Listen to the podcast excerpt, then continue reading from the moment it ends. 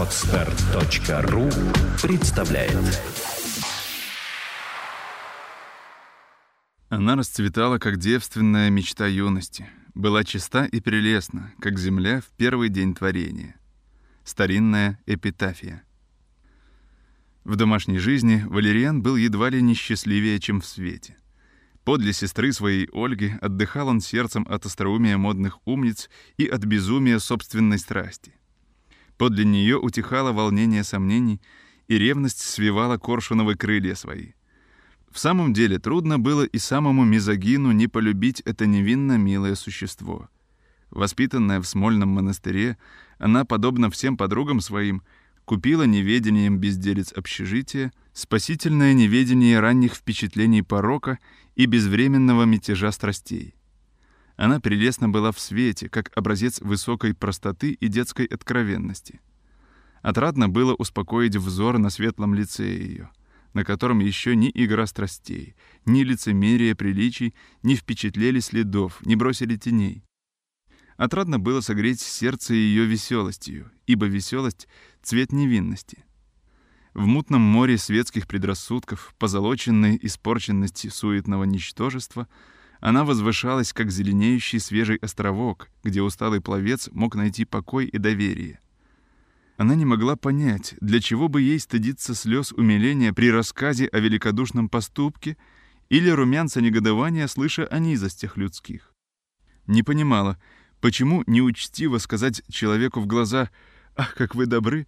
или «Ах, как вы злы!», если он то заслуживал?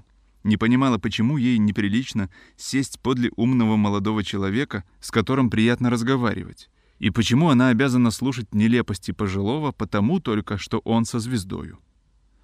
Она нередко смешила вас самыми странными вопросами, но чаще приводила в смущение самыми проницательными — то забавляла незнанием самых обыкновенных вещей, то изумляла новостью мыслей, глубиною чувств и непоколебимостью воли на все прекрасное.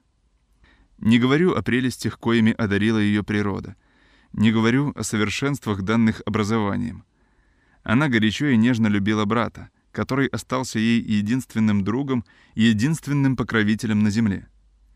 Веселить, радовать, предупреждать малейшее его желание было сладчайшей заботою Ольги. Она играла для него на пиано, пела его любимые песни, порхала перед ним как ласточка и рассказывала анекдоты своей монастырской жизни, как, например, однажды целый класс перепадал в обморок от того, что одной показалось, будто она увидела ужасного зверя — мышь. Как они целые три ночи не спали от страху от какой-то птицы, которая половину была кошка, а половину не знаю чего — укала и сверкала глазами под окошком. Валериан смеялся от чистого сердца, между тем, как сестра не вовсе понимала, что так смешного было в ее рассказах. «Впрочем», — прибавляла она, извиняясь, — «я была тогда такая кофейная». Чтобы вполне понять эту фразу, надо бы знать, что в Смольном монастыре три возраста воспитанниц отличаются тремя цветами платья — кофейным, голубым и белым — из коих первый присвоен самому младшему. И потому между двумя старшими возрастами название кофейной служит как бы упреком в простоте. «Дай бог», — возражал тогда Валериан, лаская ее, «чтобы ты всегда осталась кофейную сердцем». Однажды вечером Ольга фантазировала на фортепиано, между тем как брат, задумавшись, слушал ее, облокотясь о ручку кресел. И вдруг она вспрыгнула весело, схватила Валериана за руку и, быстро глядя ему в глаза, сказала, «Не правда ли, братец, ты женишься на графине Звездич?» Полуизумлен, полусмущен словами сестры, в которых заключались и неожиданный вопрос, и вместе нежная просьба, он долго-долго смотрел на нее, может быть, разгадывая ее мысли, может быть, собирая свои, и, наконец, отвечал с улыбкою. Какой ветер навеял тебе, милая, такую странную мысль? Странную мысль, братец. Напротив, мне кажется, самую естественную. Если Бог не судил вам родиться братом и сестрою, чтобы делить горе и веселье, то, думаю, к этому нет другого пути, кроме женитьбы. Как могли бы иначе соединиться два сердца, которые любят друг друга? Но кто тебе сказал, что мы любим друг друга? Ах, какой ты лицемер, братец. И перед кем же? Перед сестрою своей. Разве я не люблю тебя? Разве родные не друзья, дарованные небом? Да и почему тебе скрывать свою привязанность к особе, достойной любви? Мир, мир, моя проницательная сестрица. Положим в угоду тебе, что я влюблен в Алину. Но теперь вопрос. Любим ли я взаимно? В этом я порукой, Манфха. Графиня любит тебя, как я сама. Я не думаю, чтобы она избрала сестру мою наперстницей своих тайн. О нет, братец, прямо она не говорила мне о том ни слова. Но она так часто говорит о тебе, так охотно встречается с тобою, что склонность ее только тебе может казаться тайною. Я мало знаю свет, людей еще менее, но есть вещи, которые угадываю я собственными чувствами. Ты просвещеннее, нежели я думал, любезная Ольга. Просвещеннее? Это похоже на упрек, братец. Вот каковы мужчины. Вы преследуете нас за наше неведение и еще больше гневаетесь за наше познание. Ты несправедлив от того, что тебе досадно. Как могла неопытная монастырка проникнуть в таинство своего скрытного братца? В самом деле, как уметь и как сметь отличить любовь от ненависти? Нет, Манфха, я скорее имею право сердиться за твою недоверчивость и за то, что ты воображал меня такую простенькою. «Я точно виноват. Я в самом деле несправедлив против тебя, моя милая добрая Ольга», — сказал с нежностью Валериан, поцеловав ее в чело. «С этих пор между нами нет тайн». «Это напрасно, Валериан. Я не хочу того знать, что мне знать бесполезно. Но может ли быть чуждо душе моей все, что касается до твоего счастья? Признаюсь тебе в моем ребячестве. Я уже не раз строила воздушные замки, соединяя тебя в мечтах с графинью. Как весело, как радостно тогда будет нам. Мы поедем жить в деревню, по которой я так давно вздыхаю во сне и наяву. Мы будем всегда вместе, счастливы тем, что мы вместе, вдалеке от докучливых гостей. Невидимо полетит для нас время, летом с природой, зимой с дружеством, всегда с любовью. Мы будем гулять, кататься в лодке, ездить верхом. Я надеюсь, ты мне позволишь это, братец?» Ты купишь для меня хорошенькую лошадь, не правда ли? Вечеру мы за чайным столиком шутим, смеемся, потом поем, танцуем, читаем Вальтер Скотта, иногда и рассуждаем очень серьезно, ведь нельзя век толковать о безделицах. Иногда к нам будут приезжать соседи антики и добрые наши знакомые, верный князь Гремин не забудет прежних друзей своих. «А тебе нравится князь Гремин, Ольга?» — спросил Валериан более для избежания решительного ответа, нежели для удовлетворения любопытства. «Я очень люблю его, братец, и от самого малолетства. Ты так часто ездил с ним в монастырь, он называл меня Макузин, и так охотно слушал мое болтание, что я только перед ним и тобою не краснела говорить. Бывало, я нетерпеливо жду, когда вы приедете, а бывало и праздник не в праздник, когда вас нету. Я крепко плакала по вас обоих по переводе вашем из Петербурга. Признаюсь тебе, братец, в моем ребячестве я еще до сих пор берегу на память прекрасное куриное перо, выроненное из султана князя. Султаны, душенька, делаются из петушьих перьев. Как будто это не все равно, Манфха. Разве петух не брат курицы? Так, но не совсем так. Например, ты мне сестра, а не смешно ли было, если б кто-нибудь, принимая одну за другого, сказал, что у Ольги прекрасные усы? Однако что далее? Чем далее, тем ближе к моему ребячеству. Ты, я думаю, помнишь, братец, с какой снисходительностью расспрашивал князь о моих уроках, о моих занятиях. Как ясно поправлял мои заблуждения и, шутя, развивал мои мысли, учил доброму, и так просто, так понятно — я боялась ошибиться перед ним больше, чем перед своими учителями. Зато мне было так весело, когда он хвалил меня. Больше всего я любила слушать исторические его анекдоты. Он очень мило их рассказывал. Я плакала, слушая о бедствиях Марии Стюарт. Я привыкла ненавидеть коварную Елисавету, хоть ее и называют добрую и премудрую. Я научилась любить Генриха IV, отца и друга своих подданных, за то, что, будучи добрым царем, он не разучился быть добрым человеком. Князь заставил меня восхищаться гением нашего великого Петра, скромного в счастье, неколебимого в беде и всего более под прутом, когда он пишет указ Сенату не слушать его впредь, если он, принужденный турками, повелит что-нибудь недостойное себя или России. Где найдем мы пример чистейшего самоотвержения, высшей любви к Отечеству? Ах, братец, я очень люблю князя. В самом деле, Ольга, — сказал Стрелинский и погрузился в думы, равно об Ольгином, как и своем будущем. «Не будь этого проклятого письма от Репетилова к Гремину», — думал он, — «и мы оба могли быть счастливы, я с Алиной, он с Ольгою. Ни мне нельзя желать лучшего зятя, ни ему лучшей жены. Одна только кротость Ольги может умерить вспыльчивость его характера. Только с нею нашел бы он покой, о котором напрасно мечтает. Светская женщина вечно будет ему виной сомнений и ревности. Теперь совсем иное дело.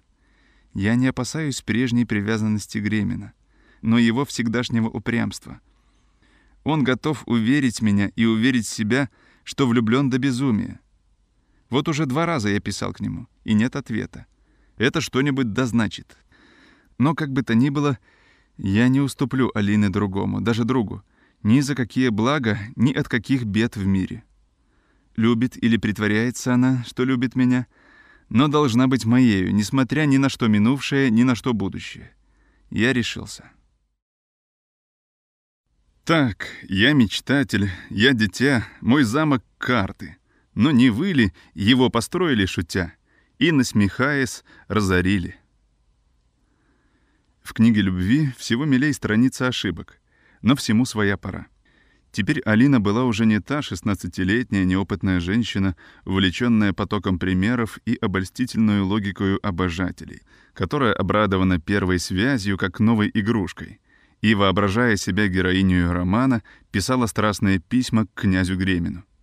С тех пор, однако, ж только в этом могла она упрекать себя. Только над этим мог подшучивать Стрелинский хотя он, движимый ревностью, исшарил землю и воздух, желая узнать что-нибудь похожее на любовь в целой жизни графини. Строгость настоящего ее поведения была примерно в отношении ко всей молодежи, которая велась около нее. Едва кто-нибудь из них переступал границу шутки, едва произносил одну влюбленную ноту, не только слово. Мыльный дождь, нравоучения и град насмешек разражались над головой Селадона. Привыкнув за границу обходиться непринужденно с мужчинами, она никогда не дозволяла их вольности превращаться в своеволие. И между тем, как ее красота и любезность привлекали всех, ее осторожность держала всех в почтительном отдалении. Стрелинский, правда, составлял исключение, но и он уже не раз испытал на себе, что природа и светская любовь не делают скачков, а потому, как не уверен был, что его любят взаимно, но роковое слово «люблю» двадцать раз замирало на устах, прежде чем он его выговорил. Как будто с ним он должен был рассыпаться, как клад от аминя. И графиня тоже, как и всякая женщина, казалась испугана этим словом «люблю вас» как выстрелом, как будто каждая в нем буква составлена из гремучего серебра. И как не приготовлена была она к объяснению, как не уверена была, что это должно случиться рано или поздно, но вся кровь ее сердца вспыхнула в лице, когда Стрелинский, улучив гибкую минуту, с трепетом открыл любовь свою. Оставляю читателям дорисовать и угадать продолжение этой сцены. Я думаю, каждый со вздохом или с улыбкой может припомнить и поместить в нее отрывки из подобных сцен своей юности. И каждый ошибется немного. Прелестны первое волнение и восторги страсти, когда неизвестность воздвигает частые бури сердца — но еще сладостней покой и доверенность открытой взаимности. Тогда в любви находим мы все радости, все утешения дружбы, самой нежнейшей, самой предупредительной. И если первый месяц брака называют медовым, то первый месяц открытой любви по всем правам именовать можно нектарным. Это небосклон после грозы, светлый, но без зноя, прохладный, без облаков — Слившись сердцами, графиня и Стрелинский вкушали негу сего лучшего возраста любви, не отнимая уст от чаши. Прямой, откровенный, благородный характер майора только по наружности казался противоречием с утонченным светским обращением графини. Как скоро взаимное уважение и сердечная теплота растопили оковы приличий, или лучше сказать, принужденностей. Нежная искренность и беззаветное доверие заступили в ней место недоступности и тонкого злословия. Даже робость, несомненный признак истинной любви, заменила самоуверенность. Совет Валериана сделался ей необходим для самых безделок в выборе нарядов, его одобрение на каждый шаг в обществе, его доброе мнение для всех протекших и настоящих случаев жизни. В один-то из подобных часов излияний душевных Алина рука с рукой подле Стрелинского, любуясь выразительными его очами, говорила. «Валериан, свет может осуждать меня за легкомыслие первых лет моего замужества, но твое сердце меня оправдает. В 15 лет меня посадили за столом подле какого-то старика, которого я запомнила только по чудесной табакерке из какой-то раковины. В вечеру мне очень важно сказали, он твой жених, он будет твоим супругом. Но что такое жених, что такое супруг, мне и не подумали объяснить. И я мало заботилась расспрашивать. Мне очень понравилось быть невестою. Как дитя я радовалась конфетам и нарядам, и всем безделкам, которые мне дарили. Я готова была расцеловать старого графа, когда он подарил мне прелестные золотые часы, потому что в недавно брошенных мною игрушках были только оловянные.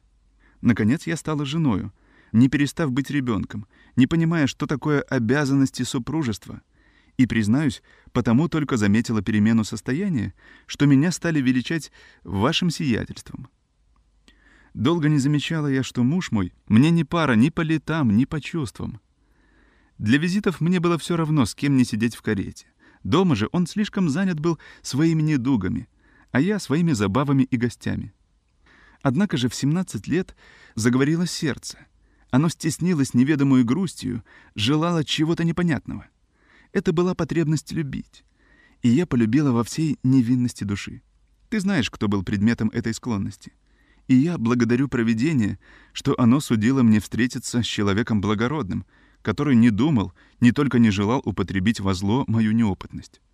Скорая разлука показала, однако же, мне, как ошиблась я в своих чувствах. Я приняла за любовь желание нравиться — желание предпочтения от человека, предпочитаемого другими. Тщеславие и охота быть как другие довершили кружение головы.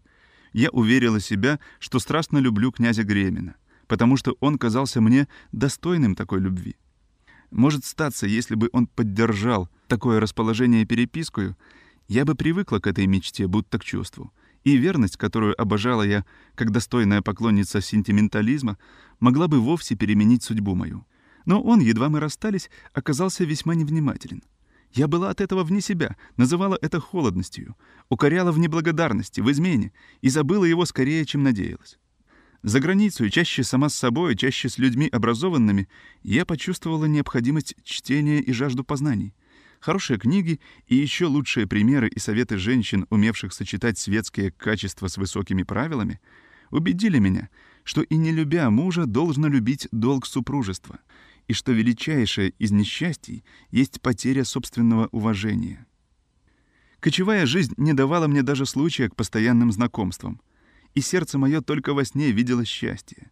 В вихре забав, в кругу искателей, я осталась свободна.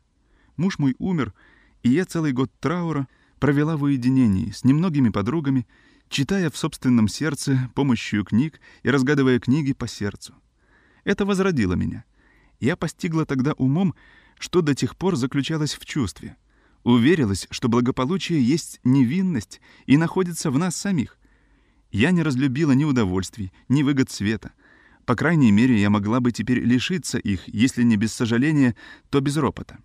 Возвратись в Россию, обязанности к родным и обществу не дали мне времени образумиться. Меня засыпали приветствиями и приглашениями, лестью и любезностью. Но я уже предохранена была от этого чада. Я знала, что всякая парижская новинка хоть на миг, но всегда увлекает внимание публики. А поклонники в несколько вечеров успели наскучить своими переслащенными фразами, так что я больше, чем когда-нибудь, почувствовала пустоту сердца. Совершенная бесхарактерность молодых людей наших, эти образы без лиц, навели на меня неизъяснимую тоску. Я ужаснулась, не найдя русских в России. Простительно еще быть легкомысленным во Франции, где на каждом шагу находишь пищу любопытству, рассеянию, самой лени, где каждая безделка носит на себе печать образованности, и даже глупость не лишена остроумия. Но можно представить себе, как несносны слепки парижского мира в России, где можно толковать только о том, чего у нас нет, и где половина общества не понимает, что сама говорит, а другая, что ей говорят. Одна, поторопившись выучить привозное, как попугай, другая, опоздав учиться от застарелых предрассудков. В это время я встретилась с тобою, и до сих пор не умею себе объяснить, какой судьбой я так быстро увлеклась сердцем. Признаюсь, обманутая ростом и голосом, я сначала приняла тебя за Гремина. Я сгорала любопытством, желая увериться в своей догадке. Но скоро к нему примешались чувства нежнейшие. Я верила и не верила, что ты Гремин. Не столько воспоминания прошлого, как прелесть новости заманивала меня далее и далее. Я должна была сердиться на князя, но вместо того была благосклонна к новому знакомцу. Я должна была быть осторожнее с незнакомым и доверялась как старому другу. Одним словом, я не знала, что говорила и делала. Остальное тебе известно, милый Валериан. И Бог тебе судья, если когда-нибудь заставишь меня раскаяться в любви моей». Валериан был восторжен. Ему казалось, гармоническая музыка сфер гремела тушь его благополучию. И он с пылкостью юноши, целуя оставленную ему руку, хотел по гусарской привычке клясться всем, что есть и чего нет на свете, в неизменности любви своей. Но Алина остановила этот порыв достоверности. «Не клянись, Валериан», — сказала она с нежностью. «Клятва почти всегда неразлучна с изменой. Я знаю это на опыте. Я больше верю благородству твоих чувств, нежели поруки звуков, волнуемых и уносимых ветром. Мы уже не дети». С обеих сторон делались приготовления к браку, хотя о нем еще не было прямых условий.